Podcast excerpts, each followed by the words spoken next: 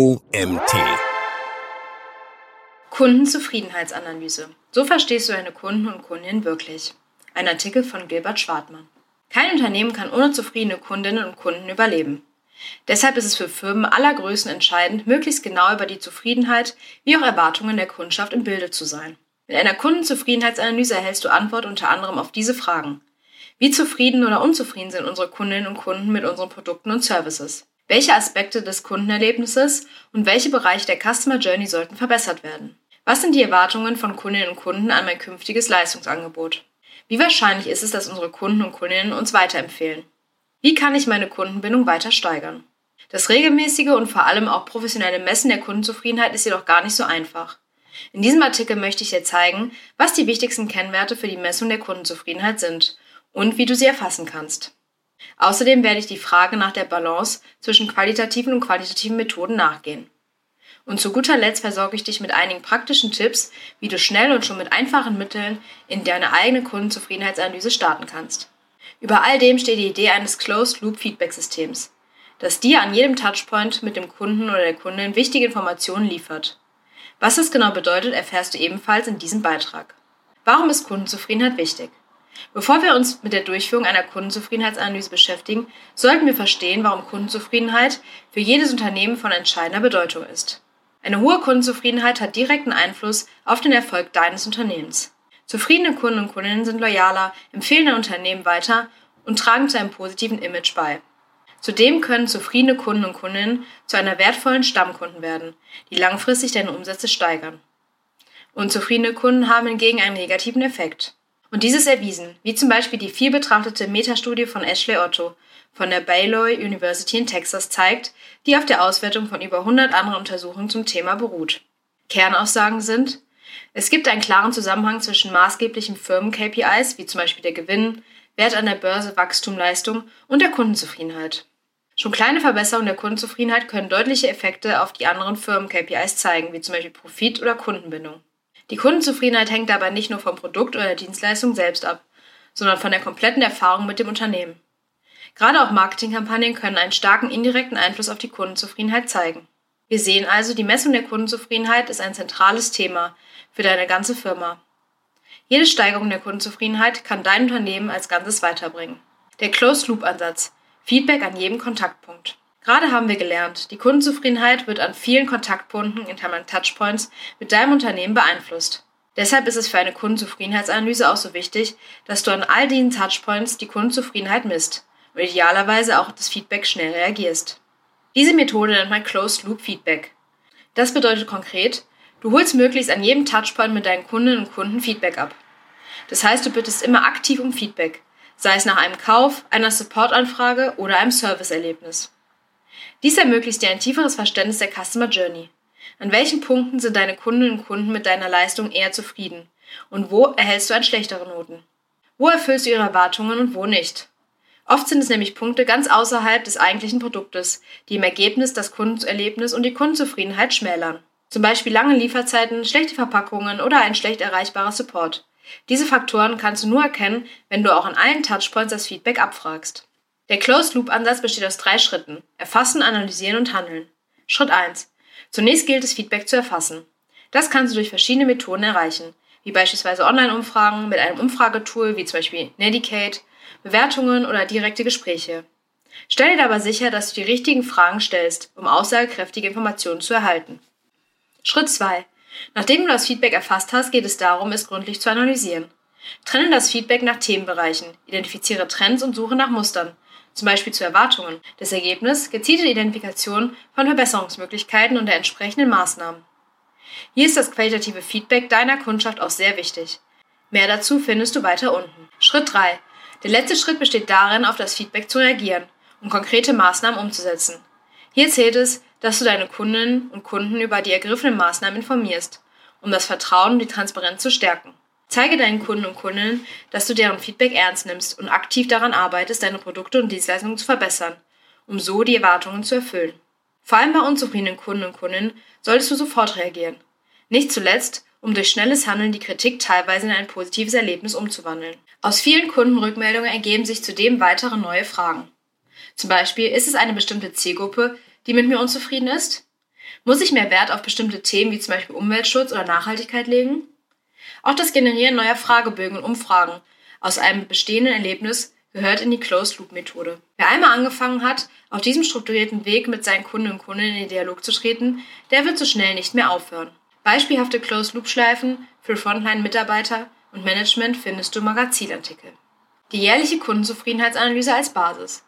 Viele Abfragen zur Kundenzufriedenheit an diversen Touchpoints geben dir ein gutes Stimmungsbild über deine Leistung entlang der gesamten Customer Journey hinweg. Das ist gut und bilden aber häufig noch nicht ein komplettes Stimmungsbild ab. Deshalb führen die meisten Unternehmen auch zusätzlich zu Touchpoint-Abfragen auch noch größere Kundenbefragungen in einem regelmäßigen Turnus, zum Beispiel jährlich oder halbjährlich. Eine größere Kundenzufriedenheitsumfrage gibt dir die Möglichkeit, spezielle Themen abzufangen. Zum Beispiel, wenn du wissen möchtest, an welchen Innovationen deine Kundinnen und Kunden interessiert sind oder was sie von deinen Marketingmaterialien halten. Ein weiterer großer Vorteil einer regelmäßigen Kundenbefragung per Umfrage ist es, dass du in ihnen Hintergrunddaten verwenden kannst. Dies sind Segmentierungsdaten, die du bereits über deine Kundinnen und Kunden zum Beispiel in deinem CRM hinterlegt hast, als zum Beispiel das Produktinteresse, Branche, demografische Angaben etc. Hinterlege möglichst viele dieser Hintergrunddaten vor Versand deiner Umfrage, in Klammern anonymisiert, in deinem Umfragetool. Denn wenn diese Daten vorhanden sind, wirst du die Umfrageergebnisse deiner Kundenzufriedenheitsanalyse noch besser auswerten können. Fallbeispiel. Kundenzufriedenheitsanalyse im E-Commerce. Dies zeigt das Beispiel eines Kunden unserer Feedback-Plattform Nedicate. Der Fashion-E-Commerce-Anbieter stand vor einer großen Frage. Einerseits konnte der Anbieter einen guten und sogar steigernden NPS-Wert für die Weiterempfehlung verzeichnen, siehe auch den folgenden Absatz über Kennwerte, andererseits sank die Zahl der Wiederbestellungen. Was war denn da los? Die Antwort fand das Unternehmen in seiner Ergebnisanalyse. Denn bei Kreuzen verschiedener Altersgruppen fand dieses Unternehmen heraus, dass die Kernkundschaft, in diesem Fall ältere Frauen über 50, durchaus positive Werte und eine höhere Kundenbindung aufweisen konnten. Aber in den jüngeren Zielgruppen waren diese Zahlen genau ins Gegenteil verkehrt. Hier konnte Unternehmen die Erwartungen zum Beispiel in Sachen Produktinformation oder Lieferzeit nicht erfüllen. Sie waren unzufrieden. Da aber der Hauptzuwachs des Geschäftes von jüngeren Kundinnen ausging, zeigt sich, in diesen Leistungen lag eine Herausforderung. Als Reaktion auf diese Kundenzufriedenheitsanalyse intensivierte das Unternehmen beispielsweise seine Kommunikation auf Social Media und verbesserte die Produktinformation. Der Erfolg stellt sich schon kurze Zeit später ein. Dieses Beispiel zeigt aber deutlich, wie wichtig es ist, die Hintergrunddaten bei einer Kundenzufriedenheitsanalyse zu erfassen und in die Auswertung mit einzubeziehen. CSAT, NPS und Co. Die wichtigsten Kennzahlen für die Kundenzufriedenheitsanalyse. Wenn du mit einer Kundenzufriedenheitsanalyse beginnst, solltest du dir auch über die geeigneten Kennzahlen Gedanken machen. Diese KPIs helfen dir nicht nur, einen guten und einfach verständlichen Messwert für den Grad deiner Kundenzufriedenheit zu erfassen, sondern, und das ist vielleicht noch wichtiger, erfasst du diese Kennzahlen über längere Zeiträume hinweg, kannst du den Erfolg deiner Maßnahmen zum Steigern der Kundenzufriedenheit genau nachvollziehen. Auch kannst du diese Zahlen als Benchmark nutzen und dich mit anderen Unternehmen aus deiner Branche vergleichen. Und viele Firmen setzen sich auch kurz-, mittel- und langfristige Ziele für ihren MPS-Wert, den sie erreichen möchten. In der Praxis kommen meist zwei Kennzahlen zur Messung der Kundenzufriedenheit zum Einsatz. Beide sind relevant, haben aber auch unterschiedliche Schwerpunkte. NPS, Net Promoter Score. Der von der Beratungsfirma Bain Company entwickelte Wert NPS-Score misst die Kundenloyalität und gibt Auskunft über die Weiterempfehlungsbereitschaft deiner Kundschaft. Kunden und Kundinnen werden auf einer Skala von 0 bis 10 gefragt, wie wahrscheinlich es ist, das Unternehmen weiterzuempfehlen. Basierend auf ihren Antworten werden sie in drei Kategorien eingeteilt. Promotoren, Bewertung 9 bis 10, passive, Bewertung 7 bis 8 und sehr unzufriedene Dedikatoren, Bewertung 0 bis 6. Der NPS-Score wird berechnet, indem der Prozentsatz der Detraktoren und Prozentsatz von Promotoren abgezogen wird. Der NPS-Score ist ein guter Indikator für die Gesamtzufriedenheit deiner Kunden. Die typische NPS-Frage lautet auf einer Skala von 0 bis 10. Wie wahrscheinlich würden Sie uns an Freunde und Kolleginnen weiterempfehlen? CSAT, Customer Satisfaction Score. Der CSAT-Score hingegen misst die Kundenzufriedenheit auf einer Skala von 1 bis 5 oder auf 1 bis 10. Kunden werden nach ihrer Zufriedenheit bzw. Unzufriedenheit mit einem bestimmten Aspekt deiner Produkte, Dienstleistungen oder des Kundenerlebnisses gefragt. Der CSAT wird berechnet, indem der Prozentsatz der positiven Antworten in Klammern Bewertungen von 4 oder 5 bzw. 9 oder 10 ermittelt wird. Die typische CSAT-Frage lautet, wie beurteilen Sie Ihre Gesamtzufriedenheit mit dem Produkt oder den Services, die Sie vom Unternehmen X erhalten haben? Während der NPS-Wert also auf den gesamten Eindruck vom Unternehmen und den Begeisterungsfaktor der Kundschaft abzieht, so ist der CSAT eher auf die Transaktion und den Umgang mit einzelnen Produkten fokussiert, beispielsweise ob die Erwartungen der Kunden erfüllt wurden. Je nach deiner Zielsetzung kannst du dich für die Abfrage eines oder mehrerer Kennwerte entscheiden. Übrigens, die meisten der gängigen Online-Umfragetools bieten auch fertige NPS-Fragen und Auswertungen an. Du musst also nicht das Rad neu erfinden oder irgendwelche Formulare programmieren. Es gibt übrigens noch ein paar weitere Kennzahlen zur Kundenzufriedenheit. Diese sind Customer Effort Score, CES. Wie schwierig ist es für deine Kunden und Kundinnen, mit dir in Kontakt zu treten? Churn Rate. Wie hoch ist der Anteil der Kundschaft, die das Vertragsverhältnis mit dir kündigen oder dein Produkt nicht mehr nutzen? Customer Lifetime Value, CLV. Wie hoch ist der Umsatz, den du mit durchschnittlichen Kunden und Kundinnen über die Dauer der gesamten Kundenverhältnisses hinweg gemacht hast? Dies ist auch ein Maßstab für deine Kundenbindung. Qualitative versus quantitative Befragungen. Die Erfassung von Kennzahlen wie NPS und CSAT ist ein wichtiger Baustein deiner Kundenzufriedenheitsumfrage. Doch an vielen Punkten der Customer Journey wirst du dir immer wieder die Frage stellen, was ist der Grund für einen bestimmten NPS oder CSAT-Wert? Warum verändern sich meine KPIs? Gibt es Treiber oder Muster im Kundenverhalten, die ich nicht kenne? Wenn wir das Warum hinter den Ergebnissen erfassen wollen, schlägt die Stunde des qualitativen Feedbacks. Qualitative Befragungen in der Zufriedenheitsanalyse. Qualitative Befragungen konzentrieren sich auf offene Fragen und erlauben es der Kundschaft, ihre Meinung und Erfahrungen frei zu äußern. Sie bieten detaillierte Einblicke in die Denkweise der Kunden und Kundinnen und könnten helfen, tiefgehende Probleme oder Bedürfnisse zu identifizieren. Sie schränken die TeilnehmerInnen einer Umfrage auch nicht in ihren Gedanken ein, wie es beispielsweise ein fixes Raster bei Multiple-Choice-Fragen tun könnte. Qualitative Befragungen eignen sich besonders gut für den Closed-Loop-Ansatz, da sie eine direkte Kommunikation mit den Kunden und Kunden ermöglichen und ein tieferes Verständnis schaffen. Quantitative Befragungen in der Kundenzufriedenheitsanalyse. Quantitative Befragungen hingegen setzen auf geschlossene Fragen und ermöglichen eine schnelle Datenerfassung. Durch die Analyse großer Datenmengen können Trends und statistisch signifikante Erkenntnisse gewonnen werden. Quantitative Befragungen eignen sich gut, um einen umfassenden Überblick über die Kundenzufriedenheit zu erhalten und Benchmarks für den Vergleich mit anderen Unternehmen zu schaffen. Ideal die Kombination beider Ansätze. In der Praxis empfiehlt sich eine Kombination beider Methoden. Frage in deiner Zufriedenheitsanalyse zum Beispiel immer den NPS-Wert in Klammern Weiterempfehlung ab. Dieser ist eben einfach und klar zu beantworten. Aber versuche auch immer eine offene Frage hinzuzufügen, um die Gründe dahinter zu erfahren.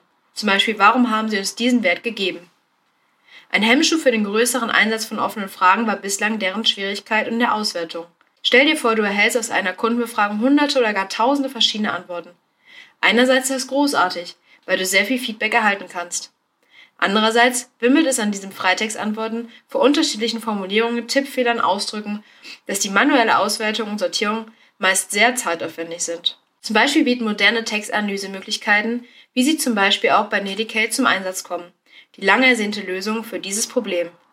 Mit Topic Clustering oder sogar einer Sentimentanalyse, in Klammern welches Gefühl steht hinter den Antworten, ist sie in der Lage, in sekundenschnelle Freitextantworten zu analysieren und dir wichtige qualitative Einblicke in deine Kundenanliegen zu liefern.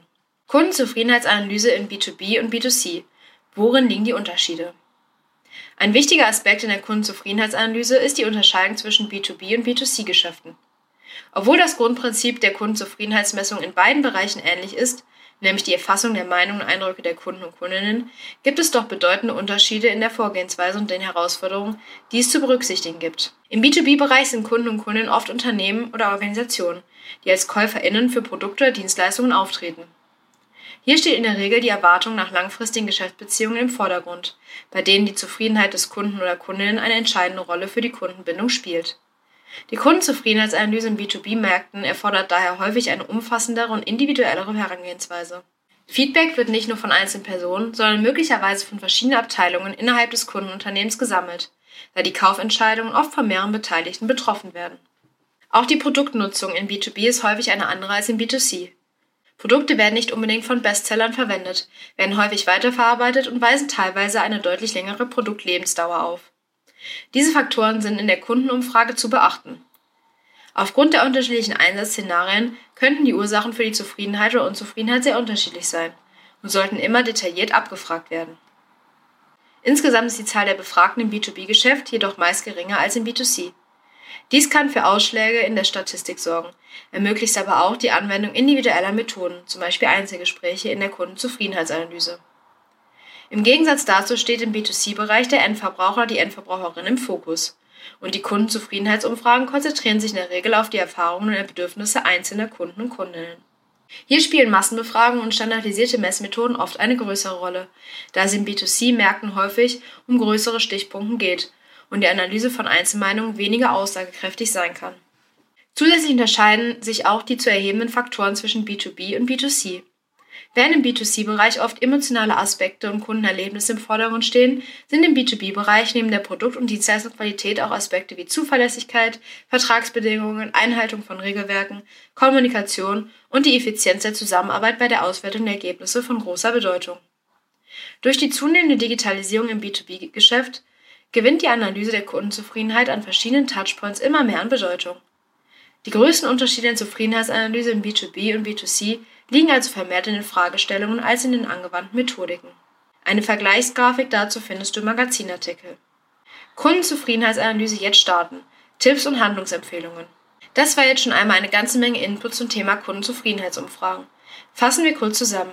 Erstens, die Kundenzufriedenheit entscheidet über die Entwicklung von wichtigen Firmen-KPIs wie Gewinn, Wachstum, Kapitalisierung und Kundenbindung. Aus diesem Grund sollten Firmen immer über den Stand ihrer Kundenzufriedenheit im Bilde sein. Zweitens, Kundenzufriedenheit bildet sich über die gesamte Customer Experience mit einem Unternehmen hinweg. Deshalb sollten an allen Touchpoints mit dem Unternehmen Feedback zum Thema Zufriedenheit abgefragt werden, in Klammern Closed-Loop-Ansatz. Drittens, das Einsammeln von Kundenfeedback geschieht in der Regel über Online-Umfragen, die in einem Umfragetool erstellt wurden. Diese Umfragen sind an den Touchpoints verfügbar oder werden auf einem anderen Weg zu den Kundinnen und Kunden geschickt, zum Beispiel per SMS oder E-Mail. Ergebnisse. Kennwerte wie NPS oder CSAT helfen beim Verständnis und dem Steigern der Kundenzufriedenheit sowie beim Erfüllen der Erwartungen der Kunden und Kundinnen. Es ist aber genauso wichtig, über offene Fragen die Treiber hinter den Entwicklungen zu identifizieren und zu verstehen. Los geht's. Erste Schritte für deine Kundenzufriedenheitsanalyse. Du stehst nun vor der Frage, wie du die Kundenzufriedenheitsanalyse starten kannst. Dann sollen dir diese Punkte eine Art Fahrplan geben. Und fange nicht an, einfach ein Tool zu verwenden, sondern mache dir zunächst Gedanken, was du eigentlich genau erreichen möchtest. Erstens, skizziere deine Zielsetzungen und deine Feedback Journey. Sprich mit allen beteiligten Stakeholdern in deiner Firma und beantworte folgende Fragen. Welche Ziele verfolgen wir mit der Kundenzufriedenheitsanalyse? Müssen wir uns zunächst einen Überblick verschaffen oder gibt es bereits bekannte Probleme? Welche Leistungen willst du messen?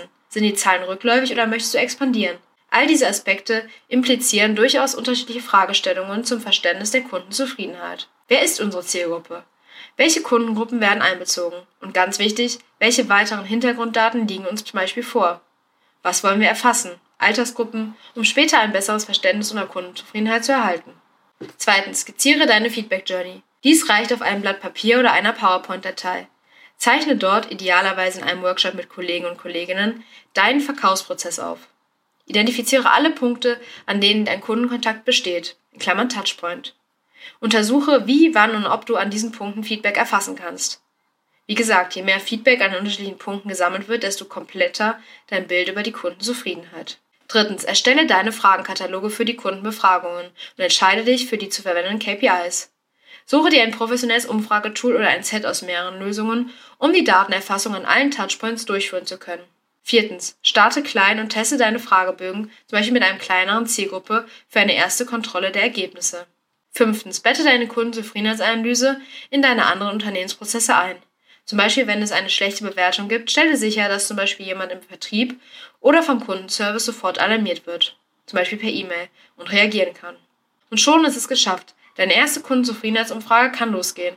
Und du wirst sehen, das erste Projekt ist nur der Anfang. Denn wer einmal die systematische Auswertung von Feedback eingestiegen ist, der kann damit nicht mehr aufhören. So wichtig und so entscheidend sind die Stimmen, die von jedem einzelnen Kunden und jeder einzelnen Kundin mitgeteilt werden. Denn der eigentliche nächste Schritt ist für jedes Unternehmen nicht nur eine Steigerung der Kundenzufriedenheit, sondern aus zufriedenen Kunden und Kundinnen sogar begeisterte Kunden und Kundinnen zu machen. Umgekehrt gilt es, den Anteil von unzufriedenen Kunden zu senken.